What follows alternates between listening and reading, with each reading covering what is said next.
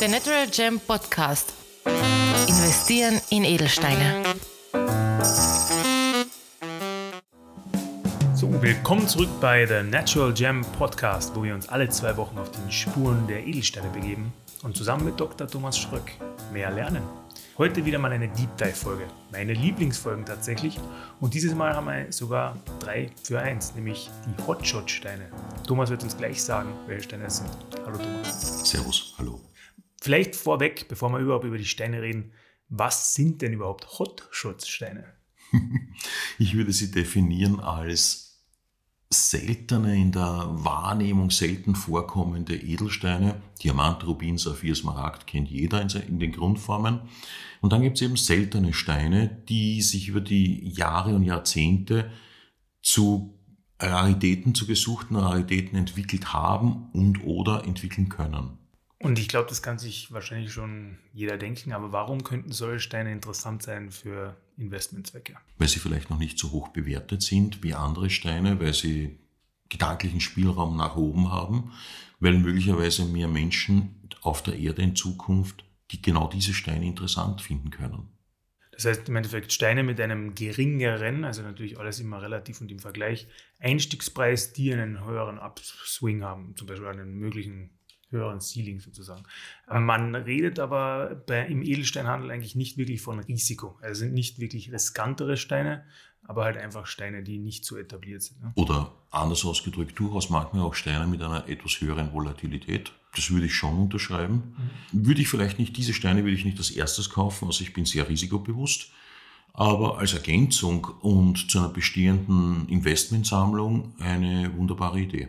Genau, mit Patrick Herold Gregor haben wir in einer früheren Folge, die ich auch gern verlinke in den Show Notes, über diesen berühmten dritten Stein gesprochen, der eben eigentlich so einen wirklich ja, fundamentalen Design-Aspekt des, des Portfolios darstellt, weil die ersten beiden eigentlich sehr eher die sicheren Steine sind, mit Rubin, Saphir, Smaragd. Gut, aber wir haben drei Steine mitgebracht, die wir uns heute im genaueren anschauen. Thomas, welchen Stein schauen wir uns zuerst an? Beginnen wir mit dem Spinell. Ja, im Spinell haben wir tatsächlich auch schon was gehört, aber vielleicht heute mal im Deep Dive. Was ist ein Spinell? Ein Spinell ist ein zusammengesetztes Material, das recht komplex ist. Er ist kein neuer Stein, weder in der Mineralogie, das heißt vom tatsächlichen Alter, noch in der Menschheitsgeschichte. Spinelle sind seit extrem langer Zeit in Verwendung, nur nicht unter dem Titel Spinell. Ich darf ganz, ganz weit zurückgehen, zumindest so weit, wie wir es heute in der Hinsicht wissen. Im Mittelalter hat man in Europa und in der deutschen Sprache zum Beispiel alle roten Edelsteine Karfunkelstein genannt. Das war der Granat, das Spinell und der Rubin, wie wir sie heute kennen. Selbst im 19. Jahrhundert hat man den Spinell noch nicht auseinander gekannt vom Rubin. Und daher ist das Spinell, und eine Schwierigkeit, es kommt jetzt noch dazu, das Spinell kommt üblicherweise in den Fundstätten des Rubins vor.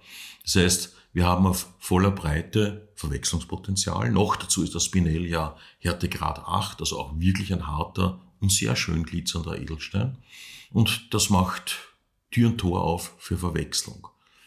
Seitdem man die beiden jetzt Rubin und äh, Spinell auseinander kennen kann, ähm, wissenschaftlich, sind sie zwei unterschiedliche mineralogische Gruppen. Korund auf der einen Seite, wo ja der Rubin dazu gehört, und Spinell als Gruppe auf der anderen Seite. Ganz witzig ist auch, beim Spinell hast du keine einzelnen Namen für die Farben des Spinells. Im Korund wissen wir, es gibt blauen Saphir, grünen Saphir, gelben Saphir, rosa Saphir etc. Es gibt natürlich den Rubin als roten Korund. Das haben wir beim Spinell nicht. Ja, es gibt so Bezeichnungen wie Lavendelspinell, wenn das extrem purplish, äh, violett wird, das gibt's. Die Chinesen lieben momentan äh, besonders eine Spinellart, die nennt sich Hot Pink. Das heißt wirklich so ein von innen heraus leuchtendes Rosa, ein wunderschönes. Aber es gibt keine Namensbezeichnungen für die einzelnen Farben. Du hast jetzt schon leicht angedeutet, Rot, Hot Pink, welche Farben kommen denn noch vor? Also gibt es zum Beispiel, ich habe vor ein paar Tagen ja diesen Fehler gemacht, einen grünen Spinell? Es mag grüne Spinelle geben. Ich habe noch nie einen in der Hand gehabt. Also mir ist auch jetzt der Literatur jetzt keiner bekannt. Aber sonst kann das Spinell tatsächlich von weiß bis schwarz und alles, was dazwischen liegt, jede Farbe annehmen. Und ansonsten, also man schleift einen Spinell ähnlich wie einen Rubin oder sieht man den eher anders? Ja, den schleift man ebenfalls so wie Rubin. Sie sind ja ähnlich hart. Spinell Härtegrad 8, Rubin Korund 9, also ziemlich ähnlich. Warum bezeichnet man ihn jetzt wirklich als Hotshot-Stein? Also wie hat er sich in den letzten, ich weiß nicht, ob man wirklich 100 Jahre zurückgehen möchte, aber wie hat er sich in den letzten Jahren entwickelt und warum wird er jetzt immer mehr und mehr gefragt? Weil er immer im Schatten des großen Bruders Rubin stand, ist einmal eine Antwort darauf. Zweitens, weil die Awareness für andere Steine, wollen wir es einmal so sagen, steigt, seitdem, man muss ganz ehrlich gestehen, Rubin hat astronomische Preise teilweise erlangt, besonders wenn er wirklich schön rot ist. Ähm, daher gehen die Menschen auf zum Beispiel andere rote Steine. Ja? Und da kommt das Spinell auf einmal in den Fokus. Wie hat er sich entwickelt? Ich würde ihn, also ich traue mich nicht 100, ich traue mich auch nicht 50 Jahre zurückzugehen. Aber die letzten 10 Jahre mehr weiß ich zum Spinell nicht würde ich ihn fast auf 10% per anno für hohe Qualität einschätzen. Also Rubin oder sogar ein bisschen darüber.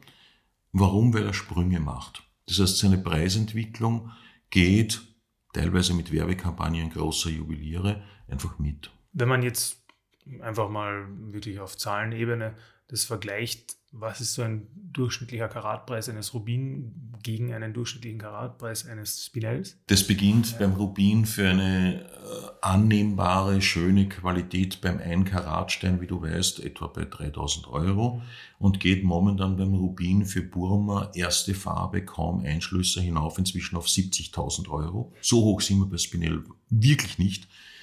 Also roter Spinell einer kommerziellen Qualität wird irgendwo bei 300 Euro das Karat liegen. Spinell in Top-Top-Qualität rot würde ich etwa auf 7.000 bis 8.000 Euro schätzen. Also in beiden Richtungen, bei der kommerziellen Ware und bei der Top-Top-Ware etwa 1 zu 10. Das ist eine vorsichtige Schätzung mhm. für einen roten Spinell im Vergleich zum Rubin. Du hast das schon gesagt, also roten Spinell, den führen wir auch. Ansonsten noch den pinken auch, den haben wir, glaube ich, wir haben alle, fast alle. Ja. Wir haben roten, wir haben pink, wir haben purple, ganz eine wichtige Farbe. Wir haben in Richtung der bläulichen, wobei einen haben wir bis jetzt ausgelassen. Der ist eine Besonderheit, hat sich erst in den letzten fünf bis zehn Jahren, würde ich sagen, herauskristallisiert. Das ist der sogenannte Kobaltspinell. Mhm.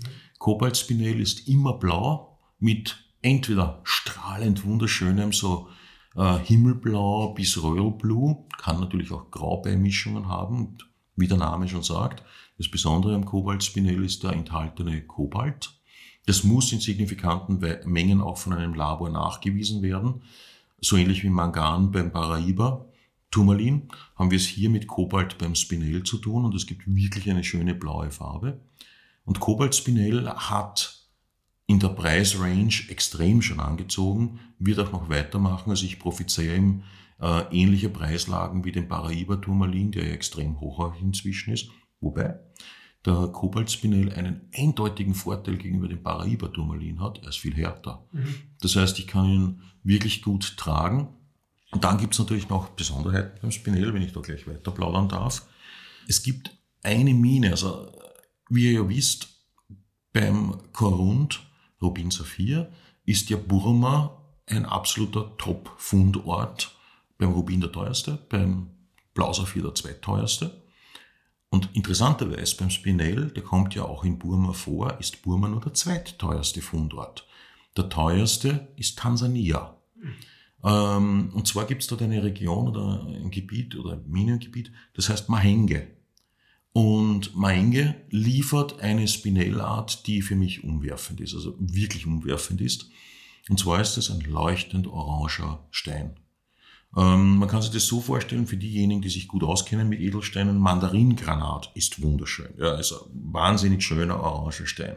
Und das kann man noch potenzieren, indem man einen Mahenge Spinell nimmt und der beginnt dann auf einmal orange aus sich heraus zu leuchten. Für mich sind die drei Top-Farben beim Spinell, wenn man sie denn bekommt, ein leuchtendes Rot wie beim Rubin, das Orange des Mahenge-Spinells und der Kobalt-Spinell von wunderschöner blauer Farbe. Und da sind wir heute bei Mahenge und bei Kobalt-Spinell auch schon in lichten Höhen angekommen, weil nicht nur wir das entdeckt haben, dass das schön ist, sondern dass weltweit hier Nachfrage entsteht. Mhm. Das ist echt spannend. Ähm, Gibt es auch so Verwechslungen, also bei Kobalt ist es vielleicht leichter, aber gab es auch Verwechslungen zwischen Saphir und, und Kobaltspinell? Na, Also, Kobalt. äh, nein, nicht deswegen, sondern Kobaltspinelle ist so selten, dass er gar nicht verwechselt werden kann. Wirklich top Kobaltspinelle würde ich sagen, also ich bin mir nicht sicher, ob auf der Erde ein oder 2000 zusammenbringen. Mhm. Ja? Okay. Es würde mich verwundern, wenn wir das schaffen würden. Außerdem kommt Kobaltspinell mir nicht bekannt, also kaum in großen Größen vor. Saphir wird groß. Saphir wird ja viel größer als Rubin von der Kristallstruktur her. Wir sind keine großen Kobaltspinelle. Also alles, was Kobaltspinell über 5 Karat ist, würde ich heute als Weltrarität schon bezeichnen. Ja. Das heißt, theoretisch natürlich, wenn du sie nebeneinander legen könntest und der Saphir nur ähnliche Farbe hat, Tür und Tor offen für Verwechslung. In der Realität, na, das spielt. Also, dass der rote Spinell mit dem Rubin verwechselt wird, ja. Kobaltspinell mit Blausaphir, ja, eher nicht, weil so selten. Ja.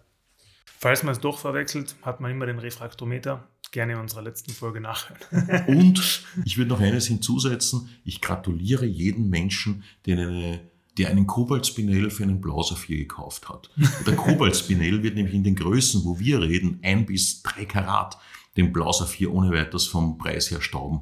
Ja, da würde ich mich freuen. sogar Ja, klar, klar, klar. Wenn es nicht gerade ein Kaschmir-Saphir ist. Umgekehrt. Genau. genau. Absolut. Dann bleiben wir gleich bei Blau und bleiben wir gleich in, in Maenge, nämlich in Tansania mit unserem nächsten Stein, der Tansanit. Ja. Thomas, was ist ein Tansanit? Der Tansanit gehört mineralogisch zur Zeolithgruppe. Das ist jetzt nicht wirklich umwerfend. Ganz genau ist ein Zooisit. Er ist auch auf eine eigenartige Weise zu seinem Namen gekommen. Er ist, man sagt, ungefähr 1968 in Tansania entdeckt worden. Relativ weicher Stein, Härtegrad 7.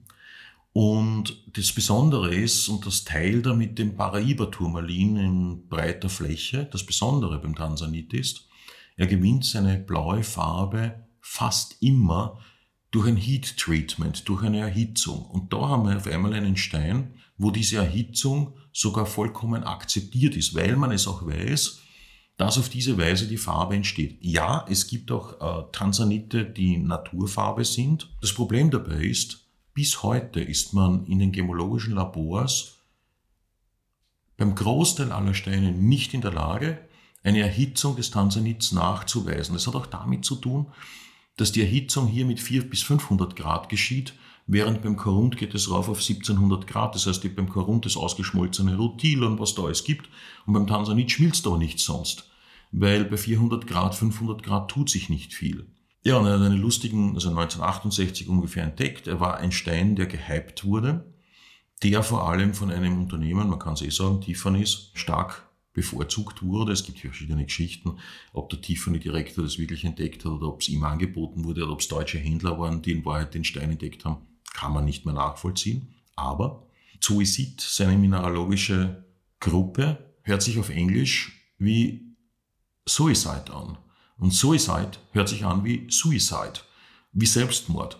Und man ist dann draufgekommen, dass dieser Stein im Englischen wohl schwierig zu vermarkten sein wird. Und dann, das dürfte wirklich Tiffany's gewesen sein, hat man sich hingesetzt und gesagt, wie nennen wir das schöne Stück denn? Und man hat gesagt, okay, der Stein kommt aus Tansania, also nennen wir ihn Tansanit, das lässt sich auf Englisch auch mit Tanzanite wunderschön aussprechen. Voilà, ein neuer Stein, eine neue Steingattung wurde geboren. Das ist gar nicht so zu unterschätzen bei den Hotshot-Steinen, dass es auch manchmal auch diese Marketingbewegungen gibt, ja? weil Tansanit kommt ja auch sehr berühmt in dem Film Titanic vor. Ja, absolut. Also wenn der Markt relativ schmal ist, wie bei solchen Hotshot-Steinen wie beim Tansanit, kann natürlich oder können natürlich auch Unternehmen auf die Idee kommen, den Stein zu hypen. Und du hast völlig recht. Es gibt ja in Titanic in dem Film die Szene, wo das große Collier über Bord geworfen wird und das ist ja ein wunderschöner blauer Stein. Und das war tatsächlich eine Marketingaktion für den Tansanit und direkt nach dem Film, also nach dem Start des Films, ist Tansanit tatsächlich im Preis verdoppelt worden. Man hat diese Marketingaktion auch deswegen so auf den Tansanit zuspießen oder zuspielen können, weil Saphir, also das war ungefähr 100 Karat, was da über Bord fallen, wenn man es jetzt wirklich als Edelstein sehen würde. Beim Saphir 100 Karat, Saphir, ja, da sind wir im zweistelligen Millionenbereich wahrscheinlich. Beim Tansanit ist das aber noch immer, lass mich kurz rechnen, nach derzeitigem Preis wäre das irgendwas mit 200.000 Euro. 200.000, 300.000 Euro der ganze Stein. Das heißt, man hat hier auch wirklich auf diesen Stein zuschneiden können. Sehr schön. Ja, das ist auch spannend. Das ist tatsächlich eine unter Anführungszeichen leistbare Kette. Wie ist es jetzt? Natürlich, der Name lässt es vermuten, kommt der Tansanit nur in Tansania vor, wirklich? Als in Edelsteinqualität tatsächlich ja. Das ist ein Gebiet von nur 7 Kilometer Länge, 1,2 Kilometer breit und inzwischen von der Mine her ziemlich tief ausgehöhlt. Es gibt ein verwandtes Mineral, das hat aber keinen Edelsteincharakter, kommt in Österreich vor, auf der österreichischen Saualpe in Kärnten. Deswegen hat man das Material Saualpingit genannt. Ist jetzt nichts wirklich Schönes, äh, ist ein Mineral, für Sammler interessant, oder damit sind wir fertig. Aber in Edelsteinqualität kommt Tansanit tatsächlich aus Tansania. Und der blaue Zoezid ist der Tansanit. Gibt es auch andere Zoeziden? Ja, es gibt äh, sehr selten gibt's grün. Das ist meistens ungebrannter Zoezid, also Schrägstrich Tansanit. Ich habe persönlich schon gesehen, umwerfend schöne, funkelnde gelbe, aber nie groß, die sind relativ klein. Es gibt so zonar gebänderte Steine, das ist ein bisschen vom Preis her Reduktion, weil da hast du auf einmal grün und blau drinnen. Hm, es gibt nahezu farblose und dann bin ich aber fertig. Also da mehr Farben, ah ja, pink habe ich einmal gesehen, aber damit bin ich fertig mit den Farben. Aber da verhält es sich wahrscheinlich ähnlich wie mit dem Kobalt Spinell oder noch seltener. Noch seltener. Ja, noch, seltener, ja. ja. Auch vielleicht zum Vergleich, also Tansanit vielleicht zum Vergleich mit dem Blausaphir. Ich weiß, schwierig, den durchschnittlichen, durchschnittlichen Preis eines Blausaphirs wieder zu nennen, aber wie bewegen wir es? Also du hast jetzt gesagt, zweistelliger Millionenbetrag bei wie viel Karat? 100 Karat? 100 Karat, ja. Genau, also äh, kann man sich ausrechnen, ist dann schon wesentlich weniger mit 200.000. Ja, auch bei den kleineren Größen geht es recht schön. Mhm. Also Tansanit sollte sich jetzt im Handel und auch bei uns bewegt er sich zwischen 300 Euro pro Karat und mögen es 2000 Euro pro Karat werden in der absoluten Spitzenqualität. Damit habe ich die Spannweite aufgemacht. Wir wissen alle, wo Saphir liegt, also weit drüber. Aber das müssen wir jetzt wahrscheinlich nochmal stark betonen. Wir wollen natürlich nicht, dass Leute nach Tansania fahren und sich von irgendjemandem einen Tansanit kaufen, Thomas, oder? Und das kann jeder machen, wer möchte natürlich. Aber es gibt ein ganz ein interessantes Phänomen dabei, dass in den Herkunftsländern die Preise oft teurer sind als im europäischen Fachhandel. Mhm. Es wird dem Kunden also ein Premium dafür abgenommen, dass er halt in Tansania zum Beispiel kauft. Beim Opal in Australien ist es ja sehr, sehr ähnlich. Und man freut sich, man hat im Herkunftsland gekauft. Okay, die Freude, dass man im Herkunftsland gekauft hat, mag dort sein und mag dort bleiben.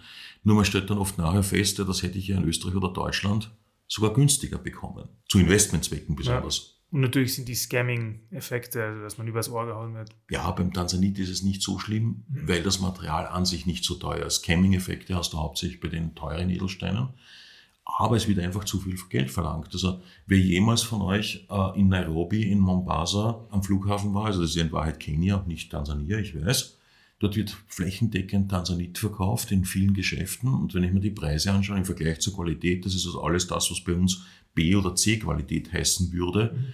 dann wundere ich mich sehr, dass die Touristen das so brav zahlen dafür. Also du würdest trotzdem sagen, äh, auch wenn man sich damit vielleicht ein bisschen mehr beschäftigt, von einem qualifizierten Edelsteinhändler ist ein Tansanit wesentlich, naja, sagen wir so, Risiko armer zu kaufen, als wenn man ihn jetzt direkt im Herkunftsland kauft. Ja, natürlich. Er muss sich auch eingestehen dafür. Er muss für die Qualität eingestehen. Er muss eventuell auch bereit sein, den Stein irgendwann zurückzukaufen. Dementsprechend, und die Zertifikate werden andere sein.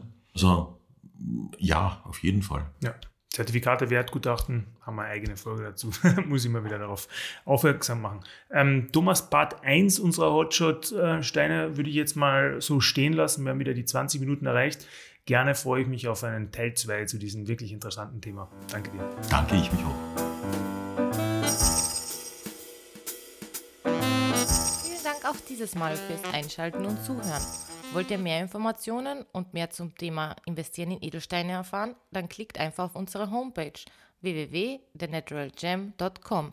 Dort könnt ihr auch gleich einen Beratungstermin vereinbaren.